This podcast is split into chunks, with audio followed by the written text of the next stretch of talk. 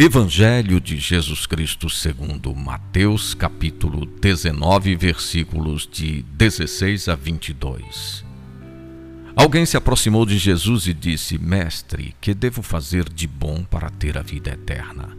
Ele respondeu: Se queres entrar na vida eterna, observa os mandamentos.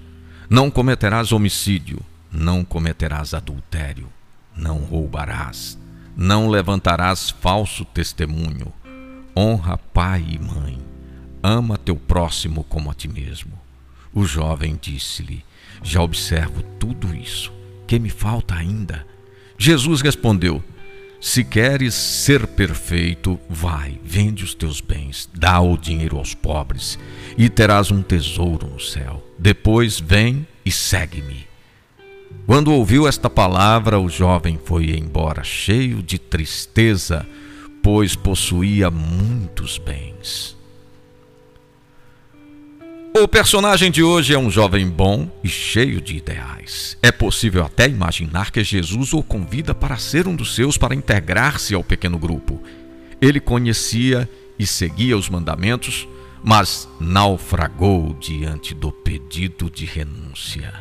Entre Jesus e as riquezas, o jovem decidiu ficar com a riqueza e afastou-se cheio de tristeza.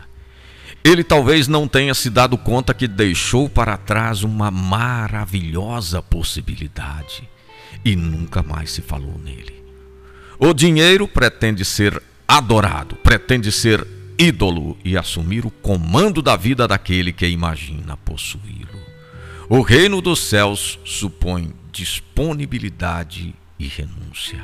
Renunciar não é algo negativo, significa optar por um bem maior.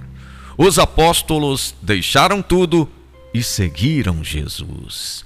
Proposta do dia: avaliar a importância do dinheiro em minha vida.